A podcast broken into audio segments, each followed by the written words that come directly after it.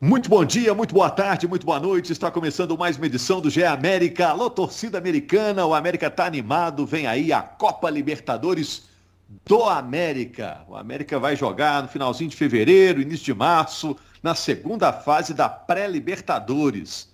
A pré-Libertadores, que é aquele período ali antes da fase de grupos, tem três fases. O América já entra na segunda. Se passar para a terceira, aí pode ir para a fase de grupos ou se perder, ir para a Sul-Americana. Ou seja, pelo menos primeiro adversário o América tem que passar, porque aí a coisa fica bacana. E já saiu o nome do adversário. Eu sou Rogério Correia, vou distribuir a bola aqui com Gabriel Duarte, que é setorista do GE. Globo, nossa página na internet. Henrique Fernandes, o nosso comentarista. O adversário já saiu e é um time paraguaio, Henrique. Tudo bem? Tudo bem, Rogério. Um abraço, um abraço ao Gabi, a quem está com a gente aqui acompanhando. Um time paraguaio, cara. Sim, não foi o sorteio mais dócil possível, né? Mas poderia ser pior, poderia ter mais, mais pedreira, poderia ter um adversário mais duro. É o Guarani, uh, um time tradicional de, de Libertadores, com participações inclusive recentes. Esteve na Libertadores de 21, caiu na pré, caiu na fase preliminar, foi varrido pelo Atlético Nacional, 5 a 0 no agregado mas é um time muito mais acostumado que o América a disputar a competição, porque o Coelho está chegando pela primeira vez. A partida de ida em Belo Horizonte, a volta lá no Paraguai. E é um Guarani que vem de um vice-campeonato no clausura inacreditável. A gente vai contar a história desse vice-campeonato. Mas acho que, assim, entre as possibilidades do sorteio, Rogério, não foi a mais difícil. Mas é um confronto duro, equilibrado, que o Coelho vai ter que levar com muito respeito. Ô Gabriel, sabe uma coisa que eu estou pensando aqui, e você, torcedor americano que está acompanhando aqui o podcast? O América faz o primeiro jogo em Belo Horizonte.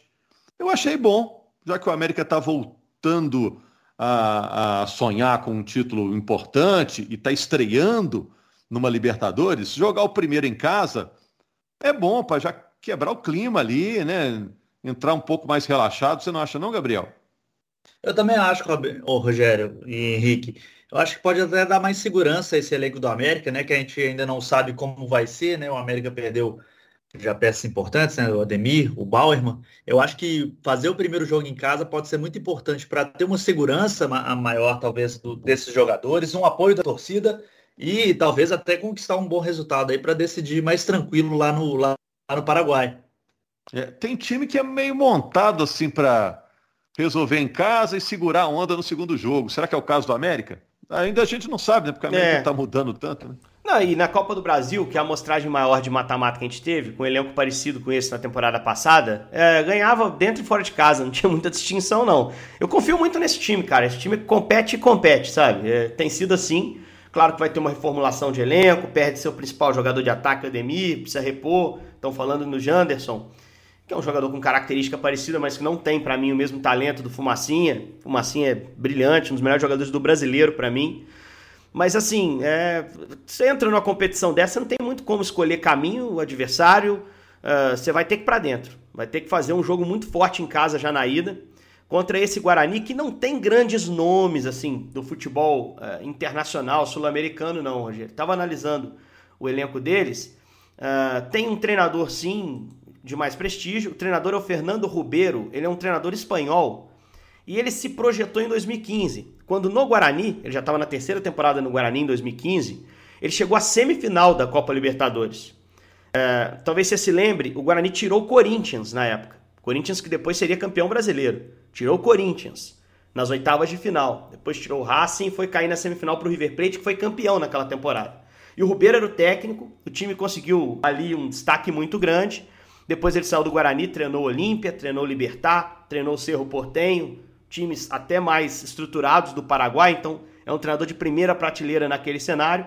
Foi para o Japão trabalhar no Jubiluata, trabalhou 19 e 20 lá e voltou para o Guarani no Clausura. Para quem não acompanha o futebol internacional, você tem dois campeonatos dentro de um campeonato só, no Paraguai, de certa forma, né? O Apertura e o Clausura. No Apertura, o Guarani foi muito mal. No Clausura, com o Rubeiro no comando, já depois de eliminação na Libertadores, ele não estava na eliminação lá na pré, lá atrás para o Atlético Nacional. Foi um time novo, time completamente diferente, muito mais competitivo, e que chegou na última rodada disputando o título direto com o Cerro Portenho. Cerro, um clube muito mais tradicional, né? Muito mais rico, inclusive. E nesse jogo final, o Guarani precisava ganhar jogando em casa. O Cerro podia até empatar, estava na frente na rodada final. O Guarani abre 2 a 0, um gol no primeiro e um no segundo tempo, diante do seu torcedor, e ele toma o primeiro gol aos 54 minutos do segundo tempo. É um jogo confuso, com quatro expulsões. Aos 54 do segundo tempo, o Cerro diminui para 2 a 1 E aos 56, o Cerro empata. O Guarani perde o título, é vice-campeão paraguaio, e aí no somatório das campanhas ele cai para essa pré-Libertadores. E com isso pega ele o América. o título em casa, né, Henrique? Em casa, o, o jogo em casa. Foi, teve o primeiro jogador expulso aos 15 do primeiro tempo, então o Guarani isso. jogou boa parte do, do jogo com um a mais, mas acabou deixando escapar o título. Então, assim, é por dois minutos o América não, não joga contra o campeão paraguaio, né? O atual campeão do, do torneio clausura. Então, um torneio que acabou agora, no início de dezembro. Foi algo inacreditável. Você pega imagens aí desse jogo, você vai ver a comoção que foi, a loucura que foi essa partida. Tomaram um gol de cabeça, bola no segundo pau, um jogo controlado final ali. Eles se desorganizaram e pagaram caro. E agora Só um detalhe, de força o, contra o América. O, desculpa, Henrique. Só um detalhe, o Guarani jogou no final do jogo com um jogador de linha no gol. E ele que acabou levando os gols do Cerro Portem. Isso, mas assim, se você observa os gols, o Sérvio ele é expulso, né? O goleiro titular é o Gaspar Sérvio, que até Exato. trabalhou com o Maradona no Dourados lá da Venezuela, da, do, do México, né? Quando o Maradona comandou lá no México, o Sérvio era o goleiro. Tem até uma série nesses streamings que, que fala sobre isso. O Sérvio tá lá, aparece como goleiro. E aí ele tinha sido expulso, mas também expulso no, nos, nos, momentos finais do jogo. Né? Já tinham sido feitas as mexidas. Eram gols assim, evitáveis, era só segurar a bola, mas o time não conseguiu. Então eles chegam também baqueados por essa, essa derrota incrível, né? E, e tem alguns jogadores de valor, né? Eu, eu, gostei assistindo parte de alguns jogos, estava estudando rapidinho aí depois do, do, sorteio. Gostei do Josué Colman, camisa 10, um jogador paraguaio, que tem boa técnica, boa qualidade, que foi decisivo nesse jogo, ele dá as duas assistências para os dois gols, né? E tem alguns caras um pouquinho mais experientes, o Marcos Cáceres, é um lateral direito, zagueiro, paraguaio também, já bem experiente, jogou na Argentina, jogou no Racing, jogou no Newell's, Uh, tem um atacante argentino que jogou no Goiás recentemente, o Keco Vidalva, que é um atacante baixinho, rápido, mas que nem foi titular nessa última partida da temporada. Uh, mas assim, coletivamente, ninguém pode negar que o, o Rubeiro organizou o time, acertou a equipe, conseguiu fazer o time arrancar, fazer uma clausura muito forte, colocou o time na Libertadores, né? E, e os caras vão chegar querendo surpreender, querendo vencer o América, querendo seguir adiante.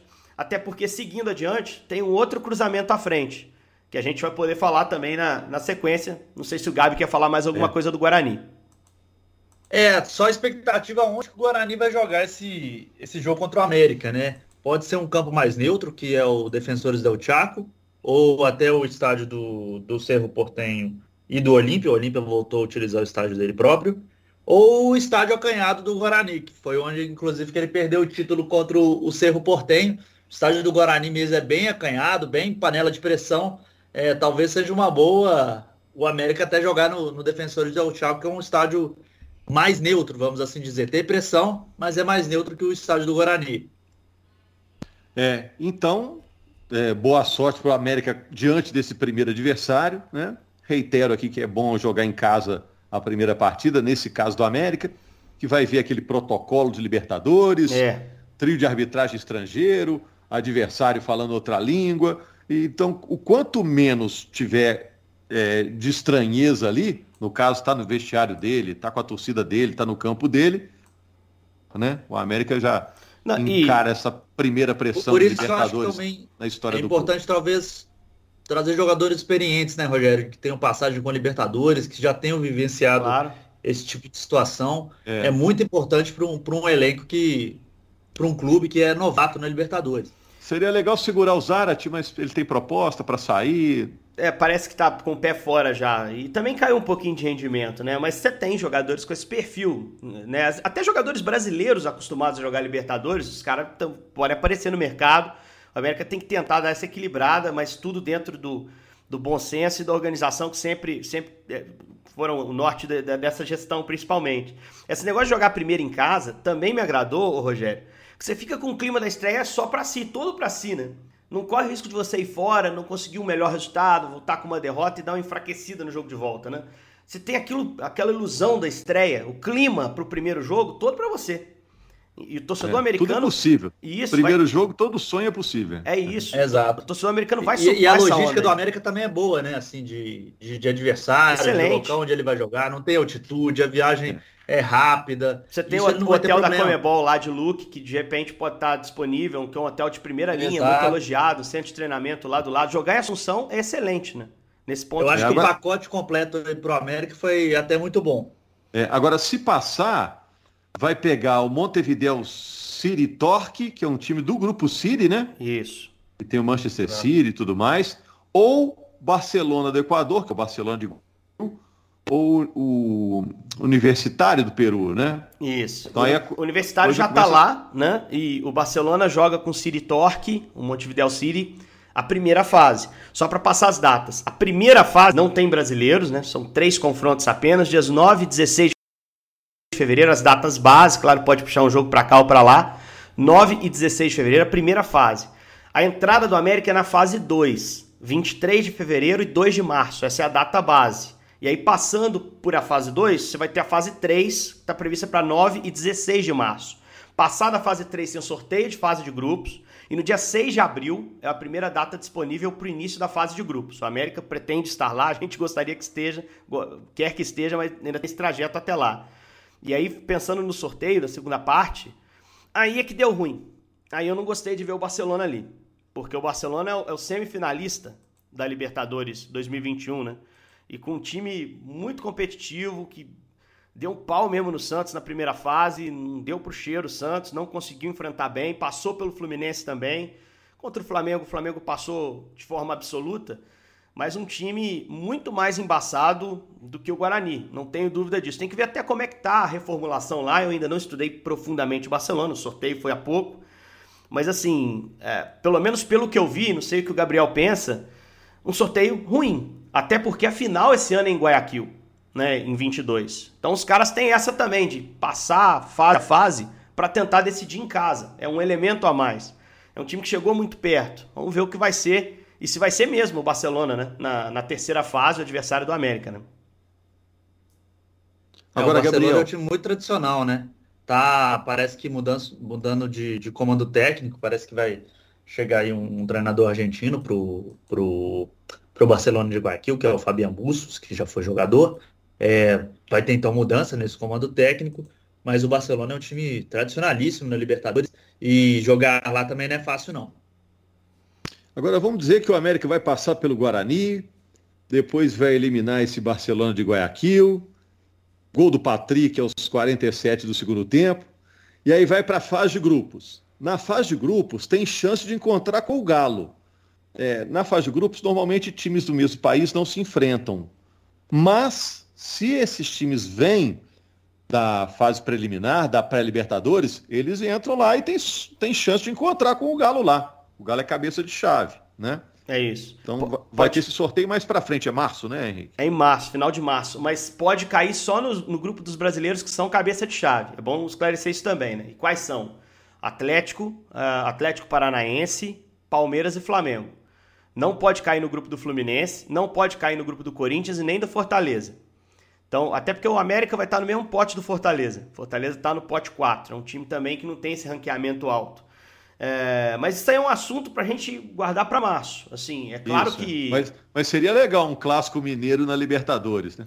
Ah, eu acho que para o América sonhar, não. O América não tem conseguido contra o Atlético eh, bons resultados. Eu prefiro cair no grupo do Penharol, do Nacional, que são times que o América pode encarar. É claro que o Atlético também, o América pode encarar, mas eu acho que Atlético, Palmeiras e Flamengo são favoritos de novo a ganhar esse campeonato, gente é, junto com o River Plate, que ficou com o Gajardo, o próprio Boca, pela tradição principalmente. Eu prefiro cair num grupo, acho que o América seria interessante ele se acostumando à competição aos poucos. Ah, o sorteio está definido para pré, não tem o que fazer. Tem esse enfrentamento para mim muito acessível contra o Guarani e um pouquinho mais desafiador contra o Barcelona. Mas eu acho que para a fase de grupos seria bacana pelo espetáculo, mas se eu tivesse no lugar do, do América, eu ia preferir um grupo em que o América estivesse numa posição ali de favoritismo para tentar confirmar isso e ir encorpando na competição, né? Fica Olha só a expectativa de qual que vai ser o elenco que vai disputar a Libertadores pelo América, né? A gente vê que é.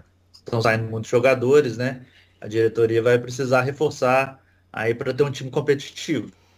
É, o América está fazendo uma mudança bem radical no elenco, hein? Já saiu a segunda barca da saída, né? Com é. Krigor, Lucas Luan e Ramon. Nenhuma né? surpresa também. Um pouco né? utilizados. É. É, nenhuma surpresa. A lamentar na, nas saídas todas o Ademir, né? Na, e o Bauer. É. nas duas listas, né? E o Bauerman. É. Né? E trabalhar muito forte para não perder o Alê, né? O Alê tá com um contrato também ali para vencer no início da, da Libertadores fase de grupos. Tem que tentar garantir esse cara por mais tempo. Faz funcionar o meio, né? Tem uma situação também com o Cal, mas essa, o América tá um pouco mais tranquilo. O Cal tem contrato de empréstimo e contrato com o São Paulo até o, o, início do ano, assim, meados ali de, acho que março, salvo engano. E o América parece, parece que, que o Santos está querendo o Lucas Cal. Ah, quem não quer, jogou muito também, né? Mas oh, parece que o América já está amarrando ali um, um, acordo com o São Paulo, que o São Paulo ficaria com percentual e aí facilitaria uma liberação antes do fim do, do, do vínculo para o América assinar um contrato. A situação do Cal me parece até um pouco mais tranquila que a do Alê. Né? E vai lembrar uma outra coisa também da pré-Libertadores, que não pode passar batido. Se o América sai para o Guarani, acabou o ano internacional do América. Se o América passa pelo Guarani e cai na terceira fase, ele entra na Sul-Americana. Então esse primeiro mata-mata, gente, esse primeiro mata-mata é decisivo para o ano do América. É. É, é, esse é um, jogo contra um jogo o Guarani gigante. é um dos mais importantes do ano, o jogo da casa, né? Que ali ele pode ajeitar a vida dele. Né? É top história do América. Um dos jogos mais importantes da história do América. Sem problema nenhum afirmo isso. É um estreia internacional, um confronto já eliminatório vindo de, de, temporadas muito boas. Cara, o torcedor tem que estar tá lá, tem que viver por Libertadores mesmo. Tem que ser aquele clima maravilhoso de, de, de decisão, de estar tá ao lado do time. E até porque é um adversário que dá para bater, gente. Não foi o pior sorteio é. possível. O América é, compete com todo mundo. Tem dois anos.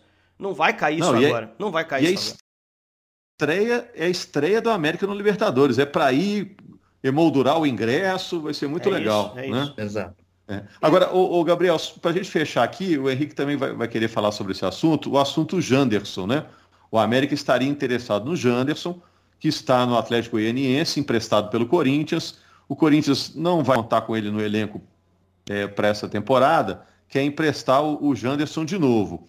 Quando, quando o Ademir saiu, todo mundo pensou, poxa, que encrenca, o Ademir é meio insubstituível mesmo. Na hora que surgiu o nome do Janderson, eu falei, pô, aí, não tinha pensado no Janderson, o Janderson pode ser uma boa. Mas você está é, com a mesma opinião do Henrique, que não, que, que, que não é a altura para substituir o Ademir? Eu tô, Rogério, eu acho que o, o Ademir é muito importante, foi muito importante para o América, eu acho que é um jogador talvez singular assim na, na, na história do clube e pela importância que ele teve nos dois últimos anos. Acho que vai ser muito difícil é, por tudo que ele fez ao América. O Janderson acho um bom jogador, um jogador arisco, parte para cima, mas eu acho que o América precisa buscar um nome ainda para substituir o Edemir. Eu acho que o Janderson não é esse nome para substituir a altura. Ele tem qualidade, mas eu acho que o Ademir é ainda um pouco superior. Ele é rápido, ele é driblador, mas Exato. um pouco constante, não? É, eu acho que ele tem, menos, ele tem menos talento, ele vê menos a jogada que o Ademir, assim. O Ademir é um cara que servia e definia, ele entendia melhor o momento de acelerar, desacelerar, de driblar. O Janderson não adianta tem... ficar, ô Henrique, não adianta ficar de viúva do Ademir, o Ademir já foi. Claro. Ademir não, eu acho muito difícil. É, muito difícil é. substituir. Mas se você for analisar também, o Janderson tem mais currículo do que o Ademir quando o Ademir chegou, né? Quando o Ademir chegou, ele era o jogador é. do patrocinense. Ele levou muito tempo para desabrochar. A América não tem esse tempo. E Mas o Janderson, o Janderson tem 22 anos só. E, não, e tem, tem uma base no Corinthians, não fez um campeonato ruim no Atlético Goianiense, então acho que isso aí pode ser positivo. Agora, dizer que é um cara que em, em 21 jogou o que o Ademir jogou e que vai entrar igual uma luva no time, não vou dizer isso, porque não é verdade. Agora, acho que pode ajudar, pode ajudar. E o time pode encontrar outros caminhos que não passem por esse ponta que defina né? Aprendeu a jogar dessa forma, isso rendeu frutos, o acerto foi, foi desde o início, quando escolheram ficar com o Ademir, tudo isso é verdade. Mas agora você pode escolher outro, outro caminho para o time, pode aprender a jogar de outra forma, né? não mudar drasticamente, mas fazer correções ofensivas, trazer, por exemplo, um centroavante goleador, que o América não teve na temporada, aquele homem gol, não teve. Então, assim, é, acho que passa muito por isso, é trabalho para o Marquinhos. Né? Seja o Janderson, qualquer um que vier, o América vai ter que se adaptar a uma nova realidade em tempo muito rápido, tendo poucos jogos do Mineiro ali para dar um pouquinho de ritmo até esse jogo importantíssimo que a gente citou contra o Guarani e, vai passar por uma atuação boa no mercado. Vamos ver se vem o Janderson, se vem outros nomes aí para encorpar o time. Gabriel? Eu acho que realmente o Janderson pode ser uma peça importante para o elenco do, do América, mas acho que o América ainda precisa trazer jogadores de mais bagagem, inclusive para Libertadores, para até mesmo aguentar prestadores, mesmo com times considerados mais fracos, às vezes é muito difícil atuar contra essas equipes, que às vezes são mais experientes que, que o próprio América. Então acho que o América tem que montar um time cascudo até, para conseguir suportar esses primeiros jogos que são de mata-mata, exige mais o, o, mental também dos atletas, né? Porque você está jogando lá a permanência. É um desafio para a diretoria americana, que sempre vem trabalhando, a gente vê com, com muito cuidado e, e, bastante regularidade até nas contratações, né? Com pés no chão, mas que agora talvez precise dar um, um passo a mais, um salto maior aí para almejar a fase de grupos. Lembrando que o América vai se transformar também em clube empresa, né? Em breve, o América já, já aprovou isso no, no Conselho Deliberativo. Vamos ver se, se o dinheiro também do, do investidor que o América parece estar próximo aí vai chegar a tempo, talvez ajude a, a, montar esse elenco, né? Pela lógica da compra do Cruzeiro lá, do rival, o Fred vai comprar o América. Porque é um jogador também revelado também tem grana. Tô brincando. O contexto da. E eu sempre falo isso em todo podcast. É, o contexto da compra do América é muito melhor que o do Cruzeiro. A gente viu isso dominar o noticiário do fim de semana, né? A aquisição do, do Cruzeiro, o Ronaldo entrando, o Ronaldo Fenômeno como principal parceiro lá. É o cara que vai tocar agora futebol lá, né? É, o América vive outro momento, assim, muito diferente e pode atrair investidor muito mais interessante. Assim, não que o Ronaldo seja desinteressante, pelo contrário, como personagem é brilhante. Mas assim, o cara investir no América hoje, ele vê outro cenário. Primeiro que ele vê Série A, ele vê Libertadores. Depois que ele vê uma boa infraestrutura também, né? Dívidas muito mais equacionadas, né? O preço para comprar o ticket e entrar para o mundo América é, é, mais barato que o do Cruzeiro, né? Então eu acho assim, você vê como o Cruzeiro anunciou rápido o investidor, né? O América também já está trabalhando nisso há muito tempo, em breve vai anunciar, e esse cara, quando entrar, ele vai encontrar um terreno bem mais plano, bem mais fácil de construir coisas boas e já tem, com certeza, seja lá quem for, né, Rogério, já assistiu o sorteio com bastante ansiedade, né? Porque está muito perto mesmo, o nome já tem, parece que a coisa está muito encaminhada. É, é o, são, dois tipos de, da... são dois tipos de investidores diferentes, viu, Henrique e Gabriel? Quem vai investir no América vai pensar como investidor do Bragantino, vai Isso. pegar caras mais jovens, valorizar na Exato. prateleira e vender. Quem vai investir no Cruzeiro está pensando em sócio torcedor, bilheteria, venda é. de camisa e ao mesmo tempo mais encheção de saco com, com, com pressão de imprensa, não, o, de conselheiro. Cara, São perfis diferentes, né? O cara que tá chegando na América, pra gente simplificar, não veio salvar ninguém. Não tem que salvar ninguém. O América precisa ser salvo. Não precisa. Já precisou lá atrás. Hoje o América é um time de Série A, cara. Um time estabelecido. Tô com o pé nas costas ficou na primeira divisão esse ano. A gente com aquele medo de, ah, vai perder o rumo. Coisa nenhuma. Tava sempre olhando para cima, fez o trabalhinho correto lá. Então o cara que entrar, ele pode fazer dinheiro rápido. O Ronaldo que tá entrando no Cruzeiro, pô, vai levar um tempo, cara. Primeiro ele tem que arrumar a casa, organizar o Cruzeiro, claro, tem seu potencial. É, com, a gente está aqui falando para a torcida rival do Cruzeiro, mas evidentemente o americano sabe, né?